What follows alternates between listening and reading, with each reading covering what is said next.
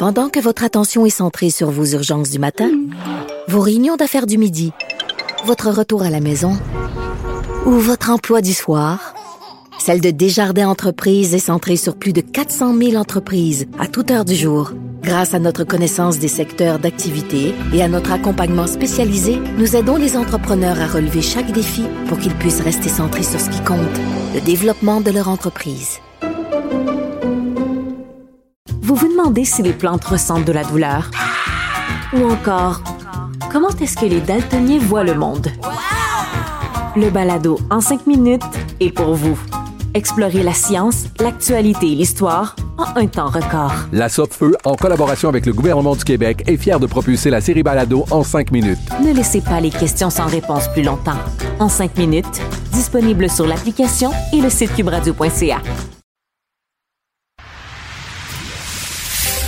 D'une halte routière à l'autre, aux quatre coins du Québec. Là ou sur l'autobus. Cube Radio. Cube Radio. Rouler dans les coulisses des élections québécoises. Antoine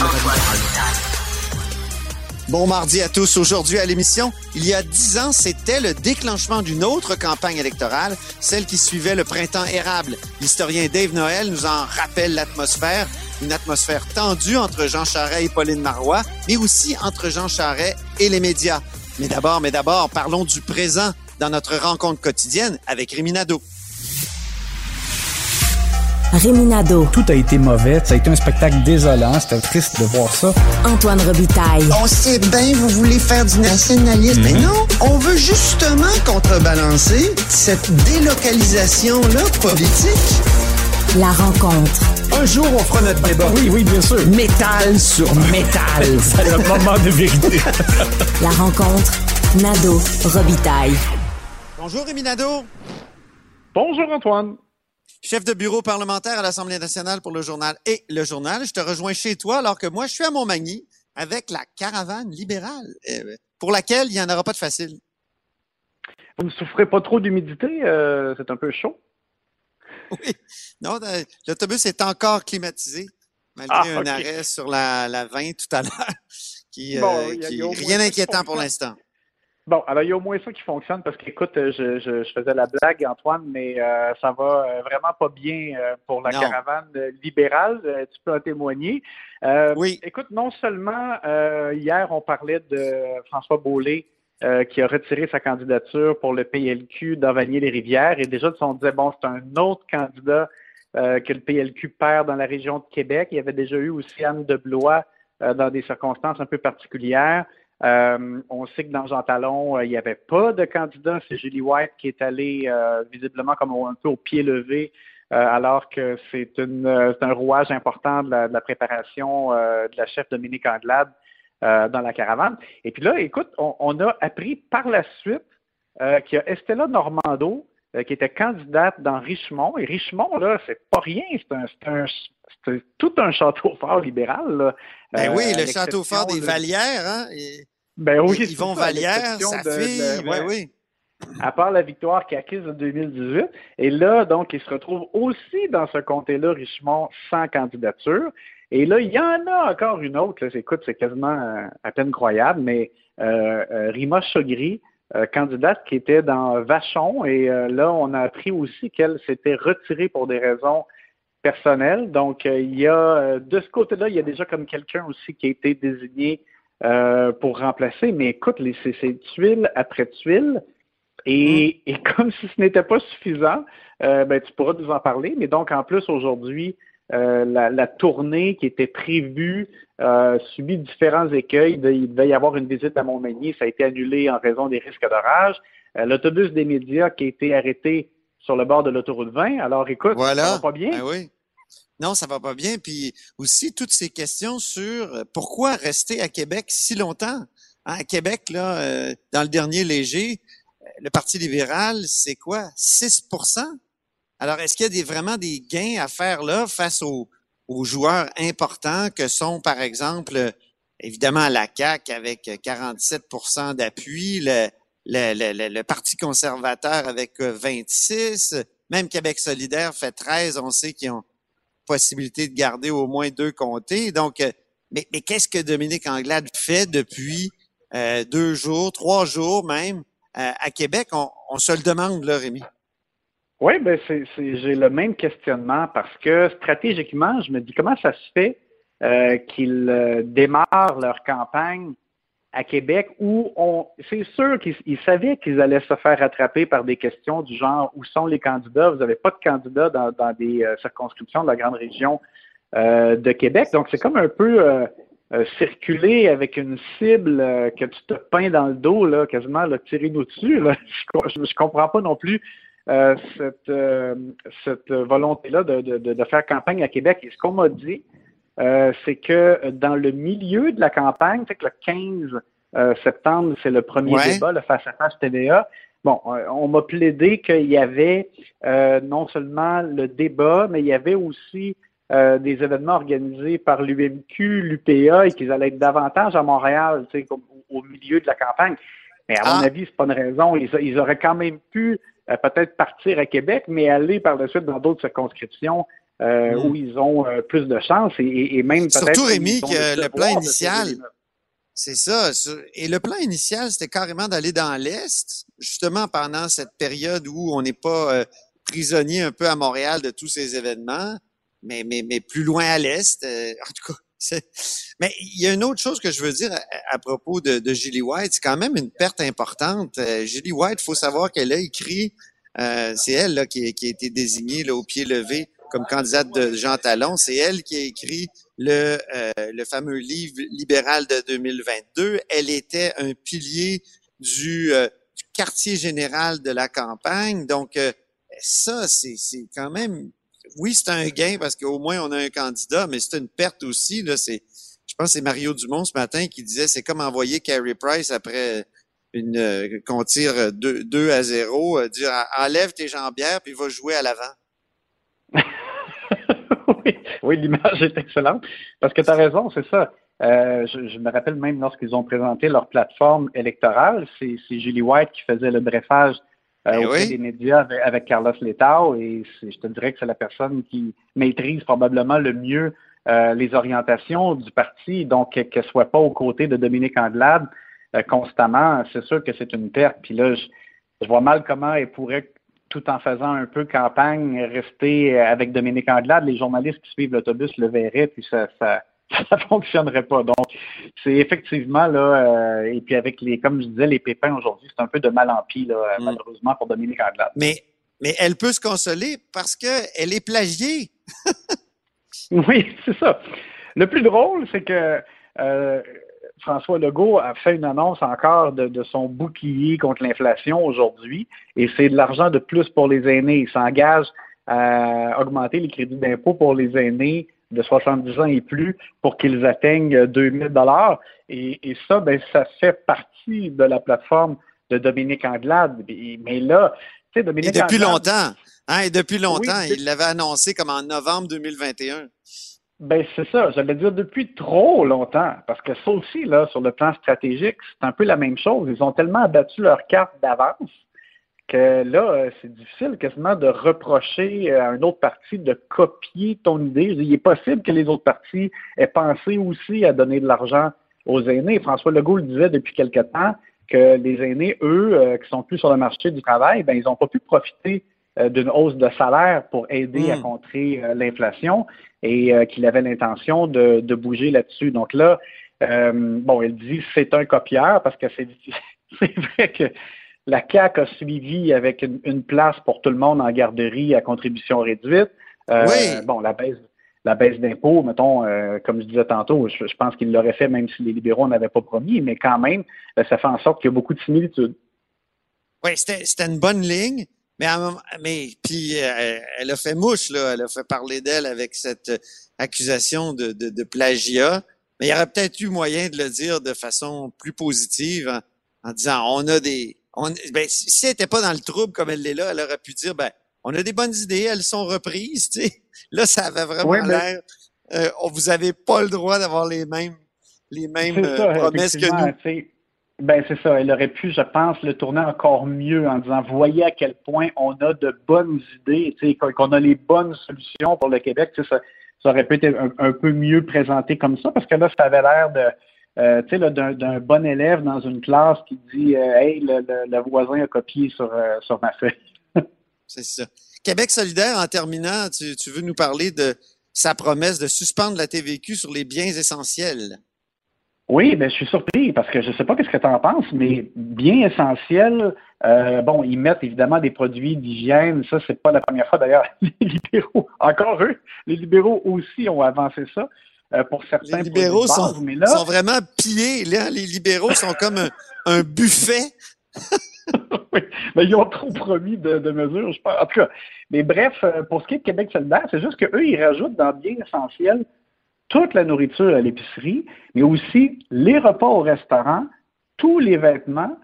Et là, c'est là que ça devient, est-ce que c'est vraiment essentiel? Tu sais, on, il me semble, tu sais, pour Gabriel Nadeau-Dubois, qui, qui veut aider davantage les, les, plus démunis, toujours, tout ça, euh, moi, ça m'a étonné un peu parce que, Vraiment. évidemment, plus, plus tu achètes des, des, biens qui coûtent cher, plus tu payes de la taxe, plus tu vas profiter du fait qu'il n'y ait pas de TVQ. Euh, tu sais, par exemple, toi et moi, on s'achète un, un habit euh, pour travailler au Parlement ça coûte plus cher, on va sauver la taxe, on est mort de rire, mais tu sais, est-ce que est-ce qu'on est vraiment les, les personnes ben qui, Oui, des, des personnes fortunées qui s'achètent une Mercedes, là, et ils vont payer moi. Ils paieront. ah ben c'est non, non, c'est vrai, ça, ça c'est pas un non, bien parce que, Non, parce que les véhicules n'embarquent pas là-dedans. Mais non, t'as raison, t'as raison. Les vêtements, les, les, les, repas au restaurant, tu sais, moi je trouve qu'ils sont allés très larges, puis là, ils, ils là, du fait que euh, ça fait euh, plus de 1000 dollars dans, dans les poches d'une famille, par exemple, en moyenne par année. Euh, tu sais, je trouve que c'est comme si, euh, on sait que QS veut élargir sa base, mais je trouve que c'est ça justement, c'est comme s'il visait davantage. C'est pas, pas une mesure de gauche de baisser les, d'éliminer des taxes, il me semble. il me ben, semble que, la, gauche est toujours préoccupée par les revenus de l'État. Il faut qu'il y ait beaucoup de revenus parce qu'il faut qu'il en distribue. Donc, c'est surprenant quand même. Puis, on sait que c'est régressif, effectivement, dans, ces cas-là. Ben, c'est ça. Il, se priverait de 2 milliards de dollars de revenus là, pour une première année. Et euh, ben, comme on le dit, c'est que ça profiterait quand même. Tu sais, d'habitude, ils ne veulent pas que ça profite aux riches, mais là, euh, oui, c'est mm. ça aussi. Puis, euh, tu sais, en plus, dans la négociation avec le fédéral, toutes ces promesses-là de l'État du Québec qui se priverait de revenus, ben, c'est comme de dire euh, au reste de la, fédération, ben, l'argent que vous nous envoyez, euh, c'est peut-être c'est superflu. Ou avec ça, on va se payer un peu comme euh, Jean Charest avec le paiement de, du déficit du, du, équilibre fiscal de, de, Stephen Harper en 2007. Tu te souviens, il avait décidé de mettre ça sur des baisses d'impôts. Stephen Harper n'a jamais pardonné à Jean Charest. Mais là, on est dans le même cas de figure, je trouve. Oui, puis et, ça, c'est sans compter aussi le fait que euh, en redonnant, dans le fond, plus de moyens aux consommateurs, ils vont consommer davantage et, on, et là, on encourage l'inflation, puis là, ça devient comme un servicieux aussi. Là. Euh, il y a des économistes qui l'ont fait remarquer pour les baisses d'impôts, mais c'est un peu la même chose. Si tu enlèves des, des taxes euh, sur des biens qui coûtent cher, puis que ben, ça devient plus abordable, ben, c'est il y aurait évidemment encore plus de consommation. Tu sais. Euh, donc, euh, c'est, c'est, c'est étonnant. Il l'avait laissé. Euh, il, avait, il avait donné des indices, en fait, l'entourage de Gabriel Nadeau-Dubois un peu avant le début de la campagne en disant, vous allez voir, on va surprendre pour un parti de gauche avec certaines mesures. Puis moi, je pense que dans ce cas-ci, justement, ben, c'est un peu une surprise. Ça montre qu'ils veulent un peu élargir, mais ça correspond pas tout à fait là, à l'idée qu'on se fait de la base de Québec solidaire. Harper et GND, même combat, ont s'attaque aux taxes à la consommation. C'est vraiment drôle. Merci infiniment, Rémi, puis on se reparle demain. C'est un plaisir.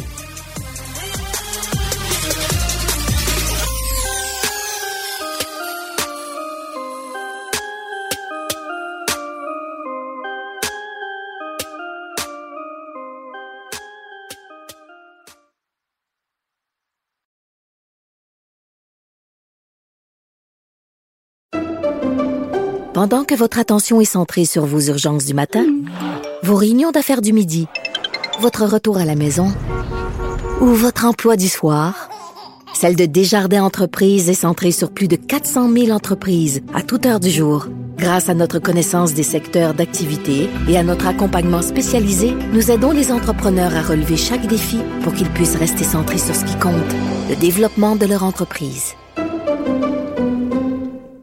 Vous vous demandez si les plantes ressentent de la douleur? Ou encore, comment est-ce que les daltoniens voient le monde? Le balado en cinq minutes est pour vous. Explorez la science, l'actualité et l'histoire en un temps record. La Feu, en collaboration avec le gouvernement du Québec, est fière de propulser la série Balado en cinq minutes. Ne laissez pas les questions sans réponse plus longtemps. En cinq minutes, disponible sur l'application et le site cubradio.ca. IGA est fier de présenter l'émission À vos affaires. Pour économiser sur votre panier d'épicerie, surveillez les offres et promotions de la circulaire disponible à IGA.net chaque semaine. IGA, vive la bouffe et les bonnes affaires. Antoine Robitaille. Le véritable troisième lien. Le salon bleu à vos oreilles. Et tout ça sans utilisation des fonds publics. C'est mardi, jour des actualités de l'histoire. Les actualités de l'histoire. Avec Dave Noël et Antoine Robitaille. Bonjour Dave Noël. Bonjour Antoine. Dave Noël, c'est notre chroniqueur d'histoire et accessoirement journaliste au devoir, auteur entre autres de Montcalm, général américain au Boréal. Il est avec nous et je suis content qu'il le soit dans cette nouvelle saison tous les mardis. Pourquoi? Parce que l'histoire et le passé sont toujours d'actualité en politique. Et tu commences par une nouvelle rubrique. C'est remonté dans le temps, puis là, c'est électoral. Oui, ben c'est ça, c'est en lien avec la campagne électorale qui démarre. Donc, je, m'intéressais à un autre déclenchement de campagne et pourquoi pas remonter euh, dix ans plus tôt, en 2012. Euh, c'est une période. ça fait dix ans, 2012, ça a été une élection euh, marquante. C'est ça, c'est à la fois près, mais loin aussi, parce qu'il y a des personnages qui sont toujours là, il y en a d'autres qui sont partis. Donc, le, contraste est, assez frappant.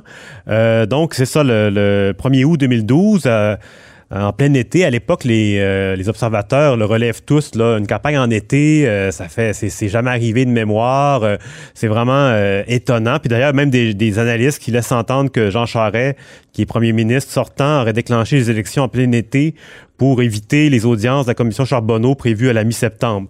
Donc, il y a plein de théories comme ça. Donc, Et à l'époque, il n'y avait pas d'élection à date fixe, Dave. Il faut rappeler ça. Là. M. Charest avait maintenu le suspense depuis des mois. Ben justement, c'est une promesse que faisait Pauline Marois d'instaurer des élections à date fixe et François Legault aussi pour la CAC, la jeune CAC euh, qui promettait des élections à date fixe. Donc, on est encore euh, à la merci du prince qui déclenche des élections quand il le souhaite. Justement, euh, Jean Charest, donc, il, était au bout de neuf ans de pouvoir quand il déclenche les élections. Le 1er août, sa campagne démarre à Québec, au centre du Rocher, dans le quartier Saint-Sauveur, un quartier plus populaire. il est là, d'ailleurs, entouré de manifestants qui armés de casseroles parce qu'on est en pleine, pleine grève étudiante qui se poursuit malgré le, calme de l'été qui s'est un peu installé. Et euh, il, est à Québec aussi parce que c'est une région qui est pivot et euh, le gouvernement Charest a beaucoup investi dans la région, même qu'il aime se présenter comme étant le vice-maire de la ville de Québec. Euh, et c'est ça, il... Ah oui, je me souviens pas de ça. Il se défend même auprès des gens qui reprochent ça de trop investir dans la ville de Québec. Il dit comment peut-on en vouloir aux citoyens qui veulent un amphithéâtre qui va leur permettre de réaliser leur plus beau rêve, d'avoir une équipe dans la Ligue nationale de hockey? Euh, elle est toujours pas là, cette équipe-là. On l'attend toujours dix ans plus tard. Euh, les analystes remarquent que euh, M. Charret aimerait beaucoup que la campagne porte sur les droits de scolarité, le projet référendaire du PQ ou le plan Nord, ce qui sera ce qui n'est pas vraiment le cas. Donc, c'est des, des, projets polarisants qui auraient permis au Parti libéral d'être réélu pour une quatrième fois dans le cas de M. Charest, qui lui aurait permis de devenir comme Duplessis, un, avoir un, quatrième mandat de suite. Donc, hmm. Mais il est rattrapé par euh, toutes ces, rumeurs de corruption et à un moment donné même, il y a Radio-Canada qui diffuse un reportage d'Alain Gravel, très intéressant, sur une filature qui a été interrompue lorsque M. Charest s'est présenté à un certain endroit. Oui, et on a un extrait du 8 août où on peut entendre euh, Jean Charest réagir au reportage de l'époque. D'abord, la première chose que je vais vous dire, c'est que j'ai pris connaissance du reportage que je trouve euh, épouvantable et que depuis que je suis premier ministre du Québec, je n'ai jamais été informé d'enquête policière et je ne suis, je n'ai jamais intervenu dans des enquêtes euh, policières. C'est simple, c'est clair, c'est ça. Deuxièmement, on parle beaucoup d'éthique de politiciens pense qu'on devrait parler d'éthique de journalistes de Radio-Canada. Je pense que le sujet, ça devrait être ça c'est justement la, corruption, c'est un des grands thèmes de la campagne, assainir mhm. le financement des partis politiques, ce qui va être fait d'ailleurs en partie sous le gouvernement péquiste qui va remporter cette élection-là. En parlant du Parti québécois, Pauline Marois, qui est chef, elle, elle démarre sa campagne le 1er août à Blainville, en présence euh, de nul autre que Léo Bureau-Blouin, qui est un jeune candidat, une recrue du Parti québécois, ancien leader étudiant aux côtés de Gabriel Nadeau-Dubois dans une autre association étudiante. Euh, et elle, elle, euh, elle, déclare dans sa, soirée... Euh, de lancement que le Canada est un risque pour le Québec, ce qui semble indiquer un référendum imminent, mais elle rappelle que on ne votera pas pour ou contre un référendum, on votera pour ou contre un gouvernement en devenir. Donc, elle établit quand même la nuance. Pour ce qui est de François Legault avec la CAC, lui, il fait son lancement à Québec, à Place Diouville, sous un soleil de plomb, selon les journalistes de l'époque, et avec le bruit des, des roulis roulants euh, de la, place Diouville qu'on entend constamment. Euh, c'est un endroit, une ambiance un peu particulière. Euh, lui, il rappelle ses objectifs, l'élimination des commissions scolaires, la protection du français et j'en passe, la tenue d'élection à date fixe, comme je disais tantôt. Euh, et il propose aussi, dans le cadre de la campagne électorale, la tenue de deux assemblées citoyennes à Montréal et à Québec, où tous les chefs seraient interpellés par les citoyens. Donc, ce qui, ce qui fait quand même un, drôle de contraste avec la campagne actuelle, ah oui. où euh, les dernières semaines, on a vu le premier ministre un peu moins présent, justement. Ben oui, euh, on le cherche, tout le monde. Oui, et c'est ça. et la veille de son lancement de campagne, il a présenté un candidat vedette euh, à la santé, Gaétan Barrette, qui va devenir plus tard ministre libéral de la Santé. Et à ce moment-là, Gaétan Barrette promet de donner à tous les Québécois un médecin de famille s'il est élu avec la CAQ. Euh, et euh, finalement, Françoise David, co-chef de, Québec solidaire, elle, elle fait son lancement de campagne à Montréal devant la permanence du Parti libéral du Québec. elle est avec Amir Kadir qui lui déclare qu'il faut faire le choix de l'espoir. on est un peu dans le même thème en ce moment avec une nouvelle ère qui est le slogan de Québec solidaire. Et parmi les, journalistes qui écrivent sur le sujet, on a un certain Vincent Marissal de la presse euh, qui va devenir ben, député de Québec solidaire beaucoup plus tard. Et finalement, on mentionne pour la forme Jean-Martin Hossan, qui lui est député d'Option nationale, qui tente de garder son comté euh, et qui va perdre euh, cette élection-là. Pour prendre conscience que 10 ans, c'est à la fois loin et proche, on peut écouter le début du euh, TVA Nouvelle du 1er août 2012. Les Québécois seront donc appelés aux urnes le 4 septembre prochain.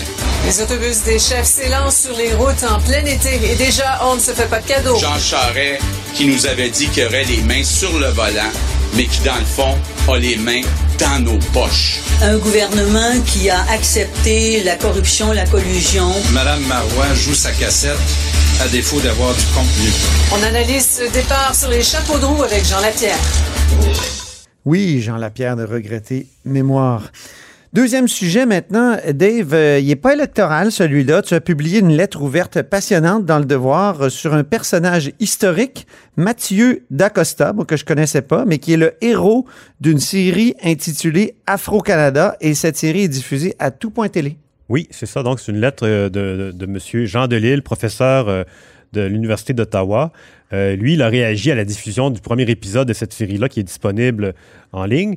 Euh, et lui, c'est Qu'est-ce que c'est Afro-Canada exactement? Afro-Canada, en fait, c'est une série qui revisite l'histoire du Canada à travers la, minorité euh, noire, donc comme son titre l'indique. Et on revoit tous les épisodes en, insistant beaucoup sur leur point de vue, la réalité, l'esclavage notamment, qui a pu y avoir, ben, a, eu en Nouvelle-France et et euh, sous le régime britannique. La série est co-scénarisée par Henri Pardo et Judith Bress. En fait, dans le premier épisode, évidemment, naturellement, on remonte à Samuel de Champlain et on présente Mathieu d'Acosta qui, selon une certaine tradition, aurait accompagné euh, Pierre Dugas-de-Mont, le commanditaire de Champlain en Acadie en 1604 et par la suite Samuel de Champlain jusqu'à Québec en 1608. C'est du moins ce que ce qu'affirme la série assez ouvertement, alors que c'est une question qui est très controversée chez les historiens.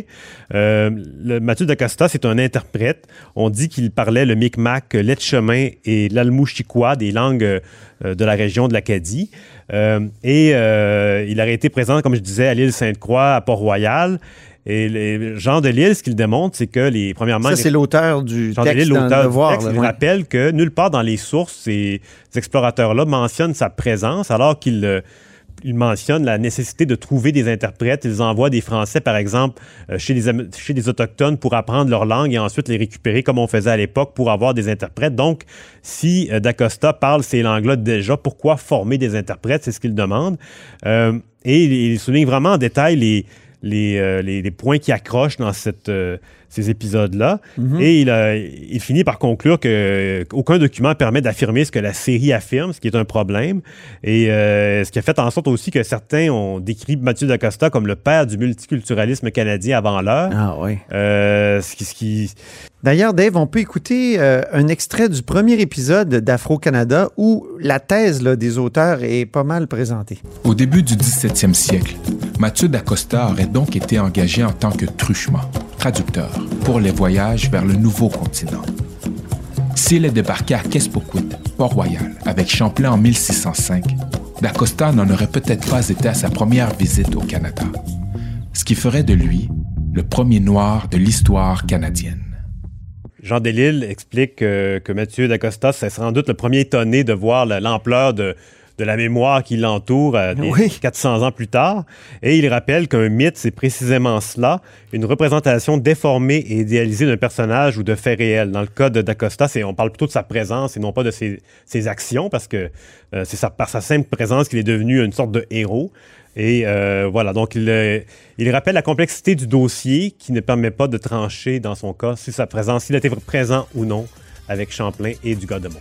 Merci infiniment, Dave, pour ces premières actualités de l'histoire euh, de l'été, la fin de l'été 2022. Puis on se reparle la semaine prochaine. Merci, Antoine. Et c'est ainsi que se termine la hausse sur l'autobus en ce mardi. Merci beaucoup d'avoir été des nôtres. N'hésitez surtout pas à diffuser vos segments préférés sur vos réseaux. Ça, c'est la fonction partage. Et je vous dis à demain. Antoine Robitaille. Restez connectés. Tout ce que vous avez manqué est disponible sur l'application Cube ou en ligne au cube.ca. Radio.